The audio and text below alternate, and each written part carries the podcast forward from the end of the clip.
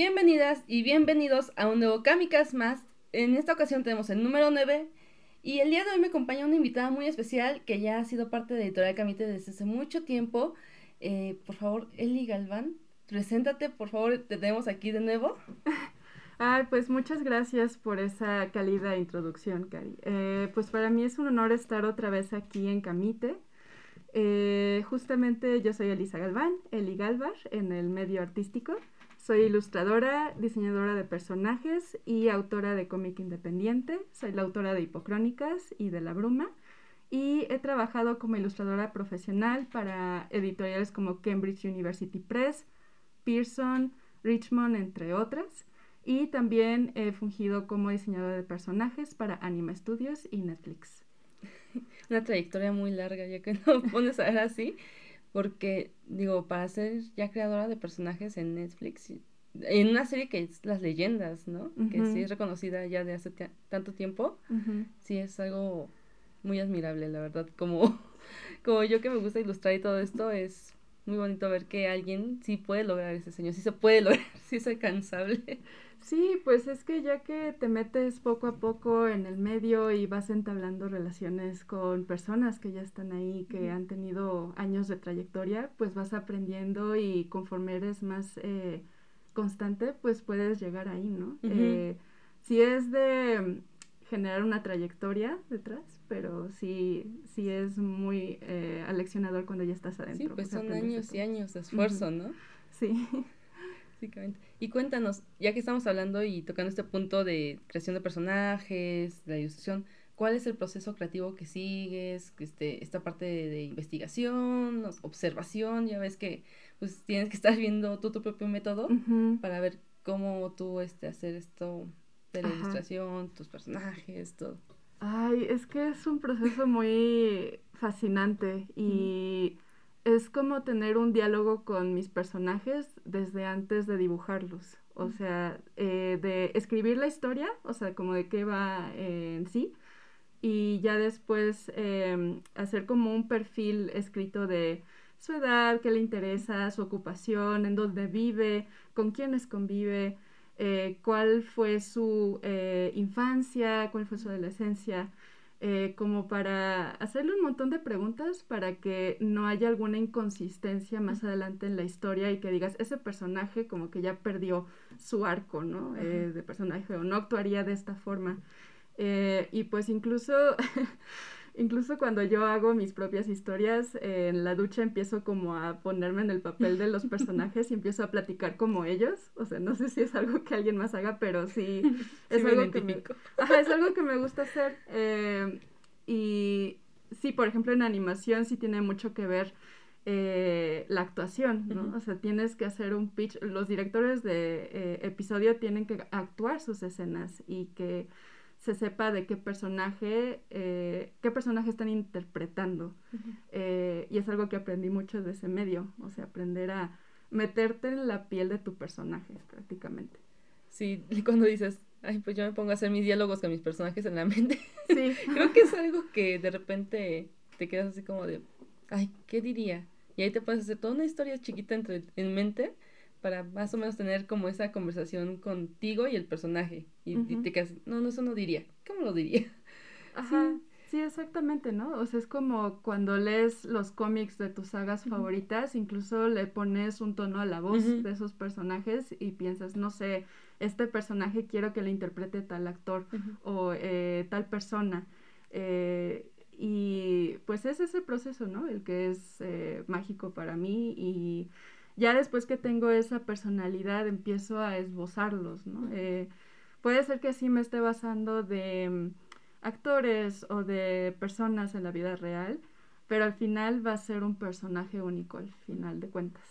Sí, entonces esta parte en la que tú empiezas a tener diálogos con tus personajes, crearles su propia historia, su propio forma de ser, de pensar, lo disfrutas por lo que veo, o sea, te dan un brillo en los ojos que se ve que disfrutas tú tener esta parte en la que empiezas a darle identidad a esos, a esos este personajes de tus historias o a los que vas a crearles este desde cero, casi casi. es crear desde cero a una persona nueva, que tal vez no va a estar en la vida real, pero sí le tienes que dar pues algún sentimiento para que las personas se identifiquen cuando lean tus historias, tus este, historietas, o sea, sí es un proceso como que yo siento que realmente lo tienes bien manejado porque sí lo reflejas. Ah, muchas gracias. Sí, pues eh, siempre con un proyecto nuevo eh, me pongo retos, ¿no? De que qué es lo que no he hecho antes y qué es lo que puedo mejorar en este nuevo proyecto. Y lo que más me encanta es cuando ya ese, ese proyecto está en su medio salvaje, ¿no? O sea, como que todo el mundo lo está leyendo y me dicen qué es lo que les parece, qué es lo que no tanto. Eh, y es un aprendizaje justamente hacer cada obra y eh, ubicar de qué otra forma puedes resolver eh, tus arcos de historia o tus personajes en sí. Sí, porque conocer, bueno, primero empecé con La Bruma, pero también esta parte me puse a leer hipocrónicas y pues de cierta manera te identificas. Porque es como de, ay, yo también de repente digo, ay, no quiero salir al mundo exterior y si me pasa. o sea, como de que, te digo, esta parte en la que tú tienes que identificarte de alguna manera con ciertos aspectos, no todos lo pueden lograr. Y no todos tienen como esta facilidad en hacer que los personajes sean humanos. O sea, sean como más reales.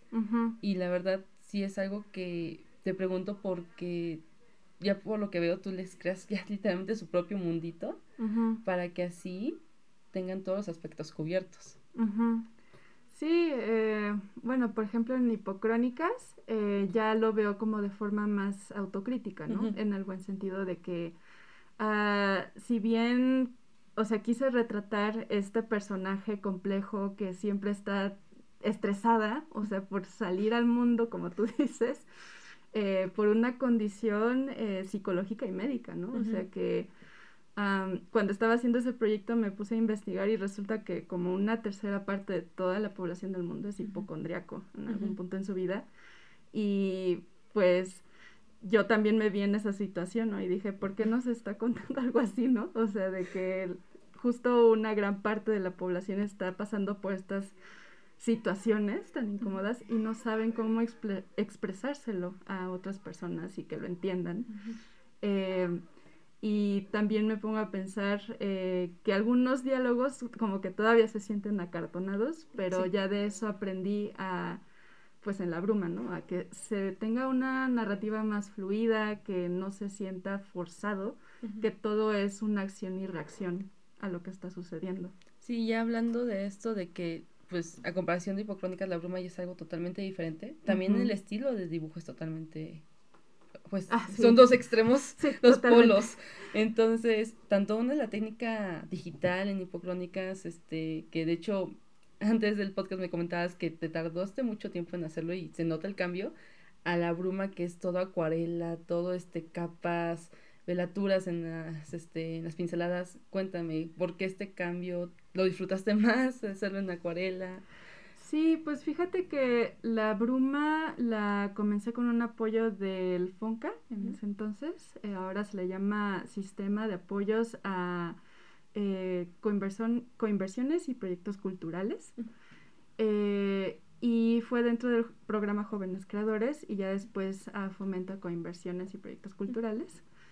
y eso me dio libertad de escoger cómo yo quería hacer el proyecto eh, porque para mí las acuarelas y las técnicas tradicionales son mi máximo. O sea, si yo pudiera hacer eso todos los días estaría hiper feliz.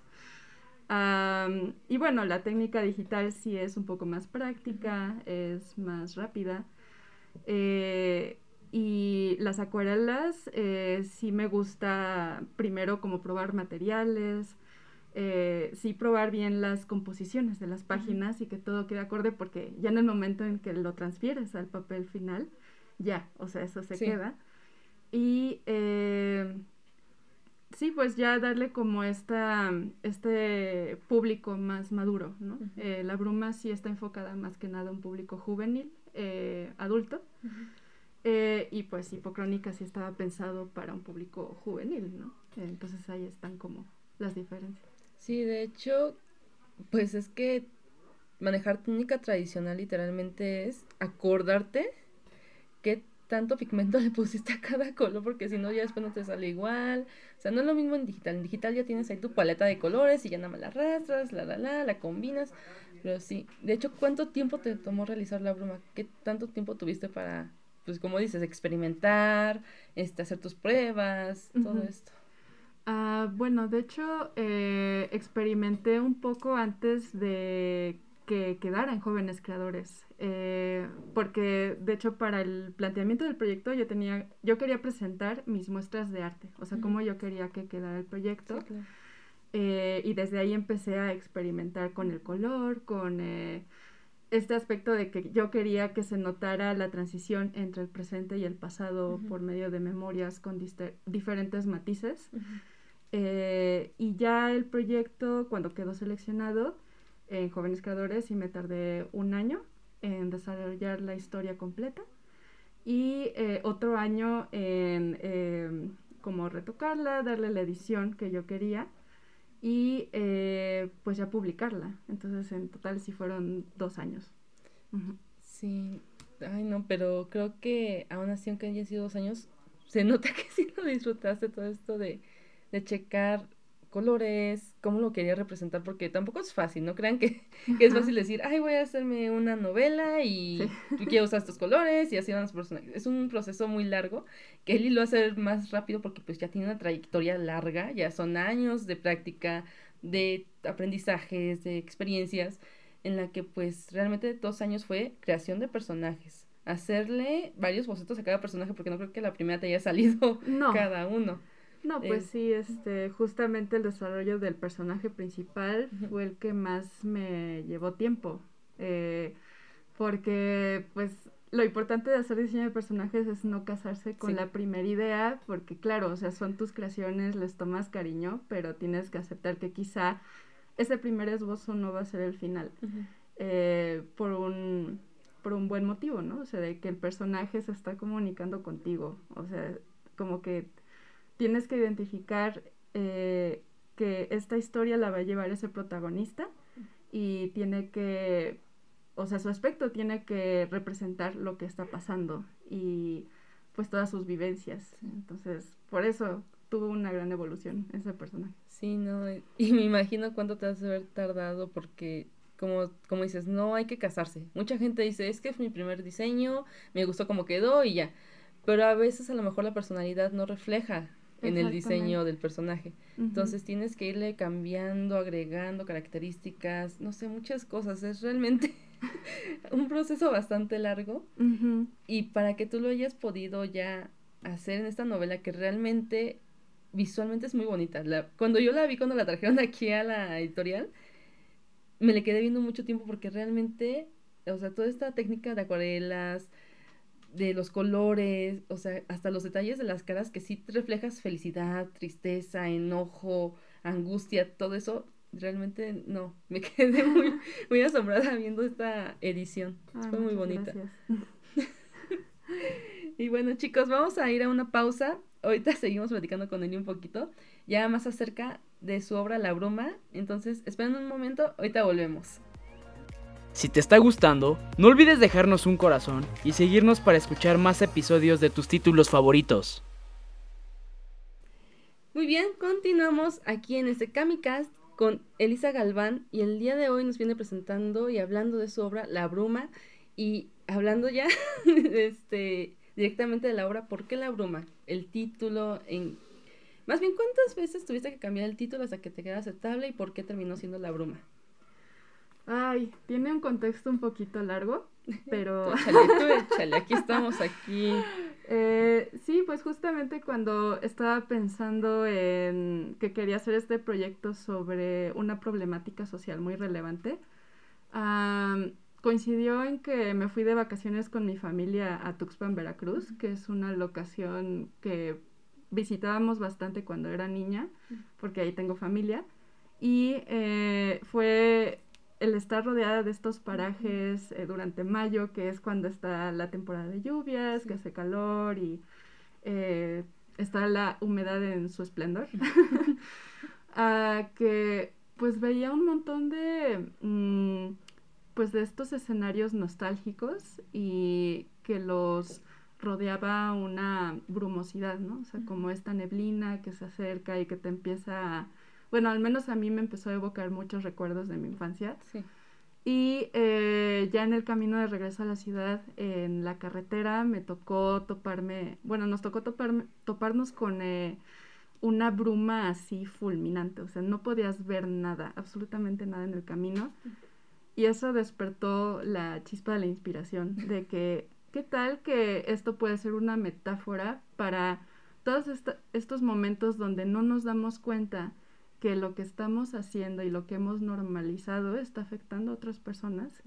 Y si no vemos cómo salir de esa bruma social, eh, no podemos cambiar eh, y nos podemos quedar ahí en un ciclo que nunca nos va a dejar ver eh, por no cuestionarnos cómo hemos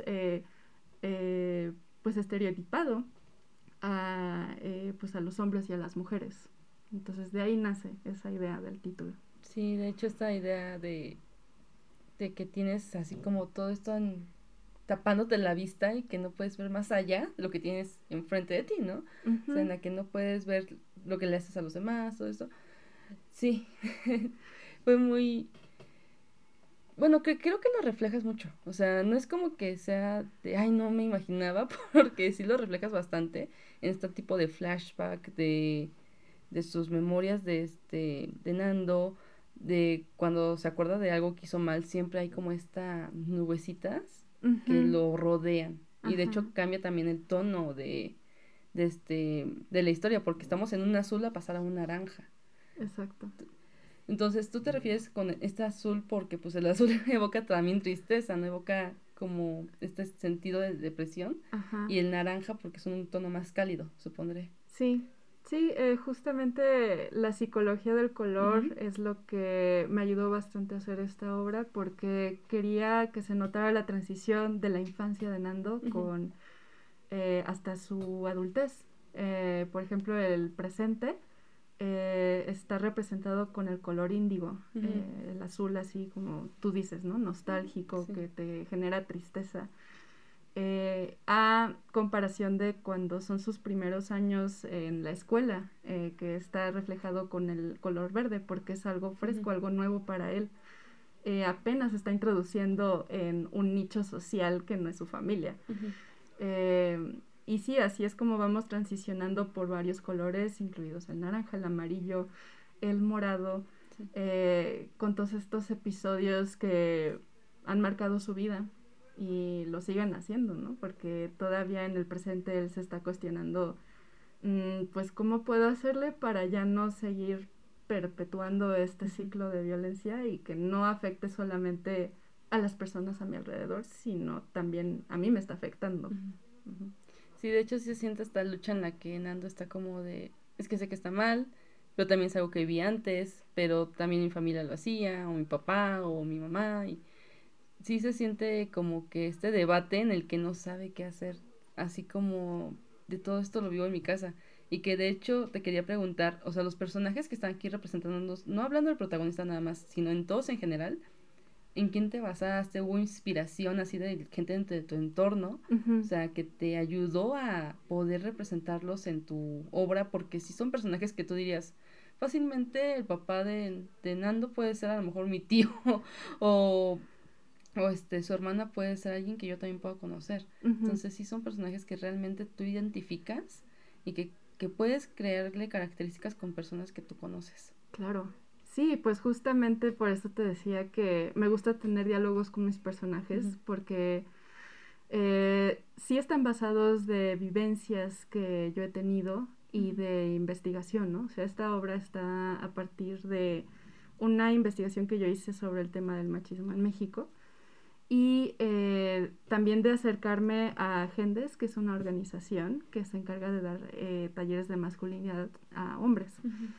Y fue a partir de esas experiencias de conocer otras anécdotas de otros hombres, cómo lidiaban con esas vulnerabilidades, que se inspiraron al personaje de Nando, pero en sí eh, la persona sí está basada en pues un amigo que tuve ya hace años y que nunca vio de qué forma él estaba replicando la violencia en su vida.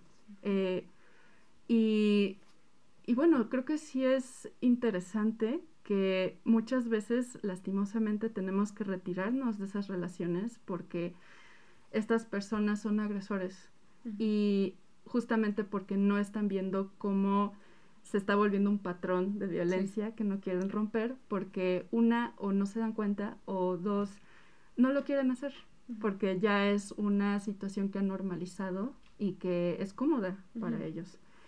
Eh, entonces Nando sí está basado eh, en esta persona y también en, en otras que yo he conocido que asumen la responsabilidad de sus actos y eh, pues quieren cambiar.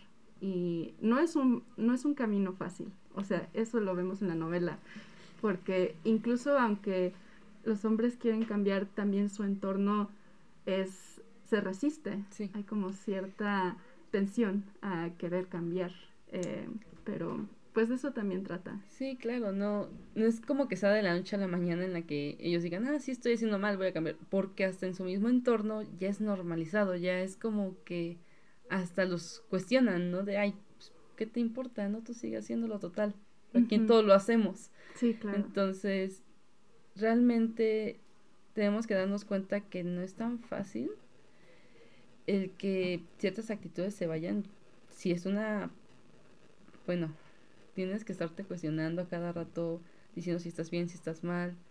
Eh, es un viaje, es un viaje y se refleja literalmente en esta parte de que Nando va de vacaciones a ver a su familia y después de haber perdido un amor, se da cuenta de todo lo mal que estaba haciendo, ¿no? Desde que era niño hasta todavía en ese momento, que ya empieza a tener esta parte de si está bien, si está mal. Y ya en un momento clave fue cuando vio a su hermana siendo violentada por su esposo. Y que si es un punto en que tú te quedas así de, chin, qué feo que esté pasando esto. Y que también sientas el rencor que tiene su hermana porque en el pasado él decía, ay, pues X, o sea...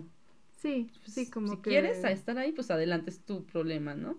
Yo, este, pues por mi lado, cada quien de su lado, tú te fuiste tantos años, la, la, la.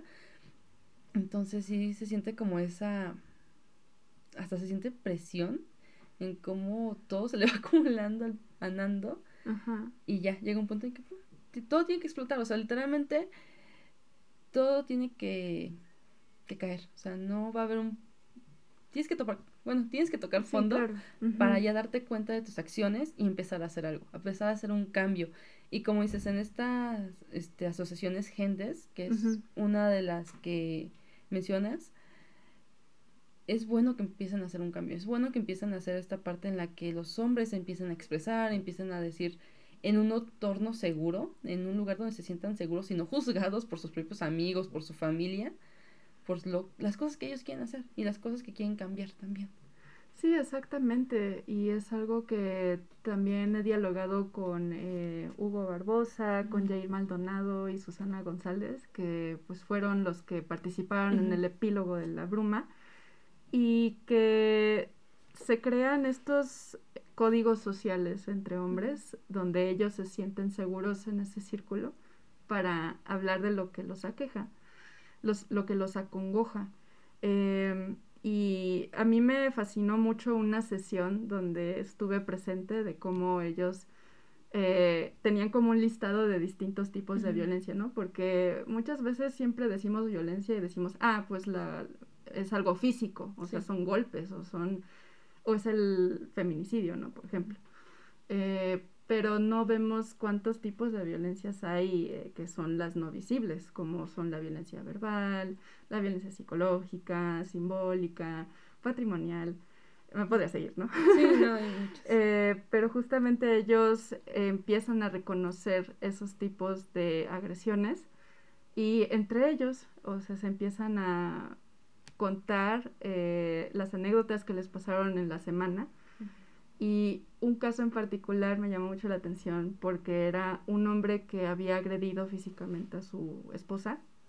Eh, y él decía que si ella no lo hubiera provocado, él no hubiera reaccionado así.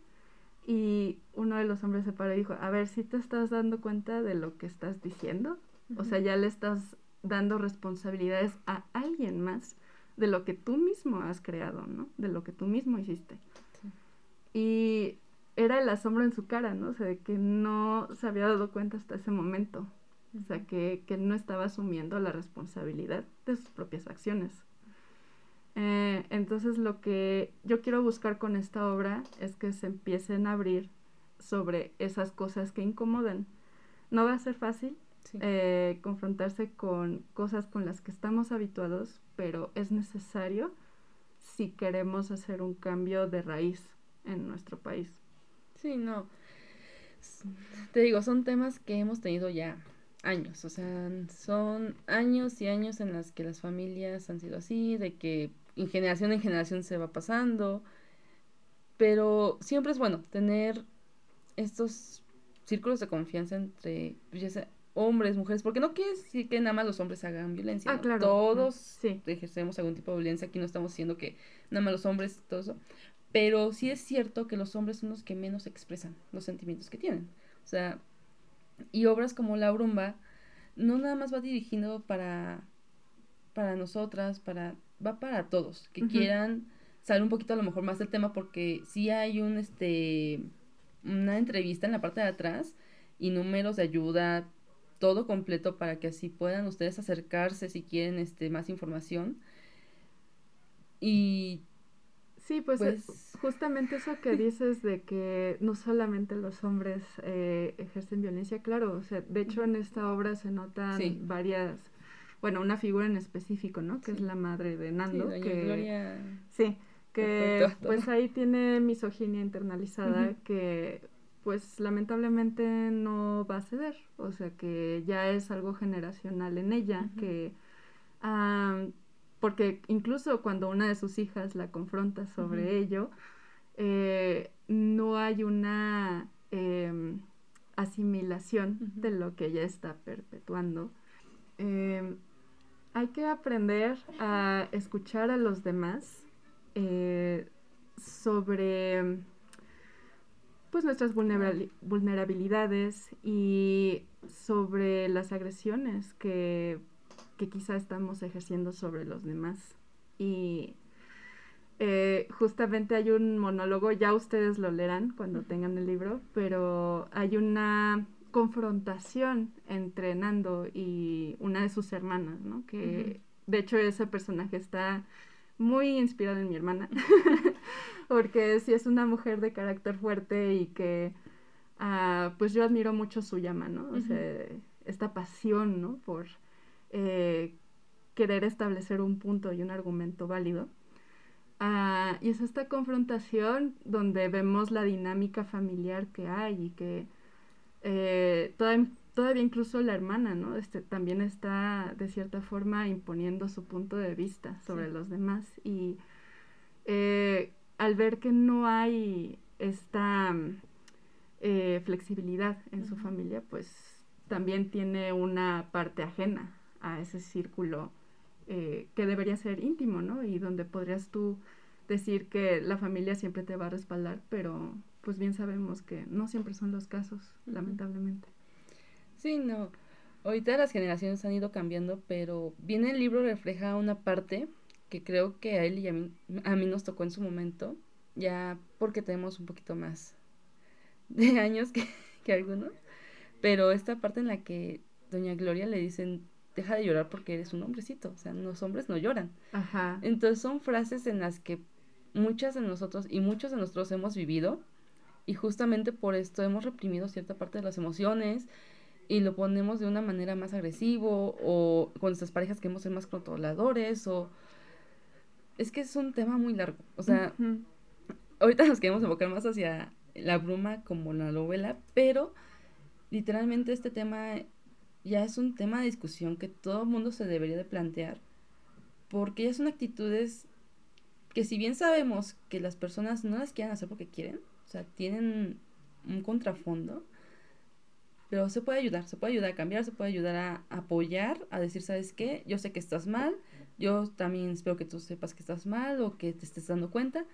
Vamos, te apoyo, te llevo a tal lugar, te llevo a agendas para que puedas este, tú este, pues apoyarte con demás personas, que sabes que no estás solo, que sabes que también hay más como tú y de alguna manera te apoyado, cobijado y que puedas ir poco a poco cambiando esos patrones que tenemos desde, desde la familia y mucho atrás.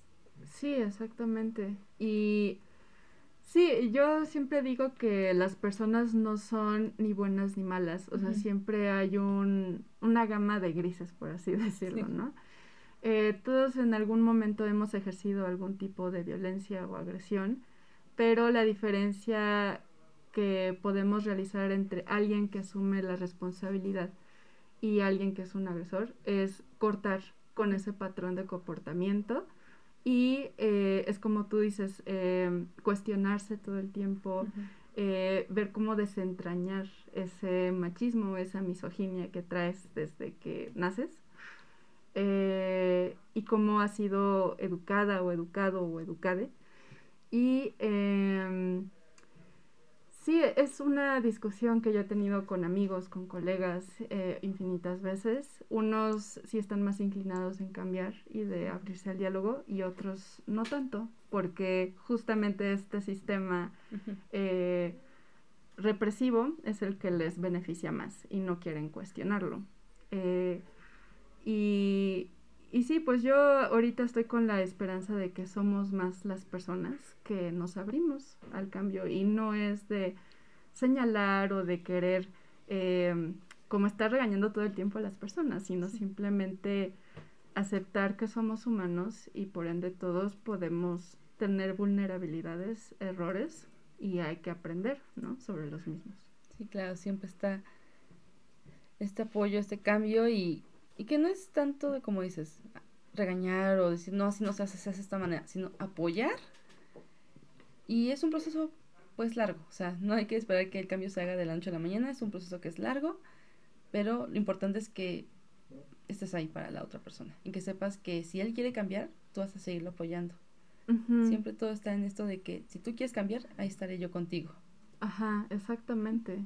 Sí, pues de eso trata justamente esta obra y Ah, pues sí, en verdad, eh, pues los, los les invito a que la lean, en verdad reflexionen sobre ella. Y así como dice eh, Celia Moros, que estamos buscando equidad en nuestros derechos como ciudadanos, no como otra cosa, eh, porque pues todos somos seres humanos, vivimos en un mismo espacio y por ende no debería haber una distinción en cuanto a nuestro género, nuestras creencias eh, y nuestra etnia tampoco, ¿no? O sea, eh, sí debemos tener esta convivencia en armonía y en verdad, o sea, disfrutar de, de nuestras diferencias también. En serio, chicos, si tienen la oportunidad, en Camite tenemos La Bruma, es una historia muy bonita que te hace reflexionar, el arte está muy bonito también. Eh, bueno, como ilustradora se se aprecia mucho esta técnica tradicional porque es muy bonita de ver, muy, muy bella.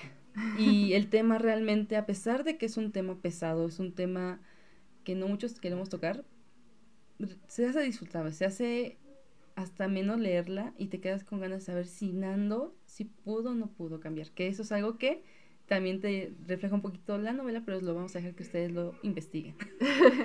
Sí, sí, sí, aquí nada de spoilers, tienen que leerla.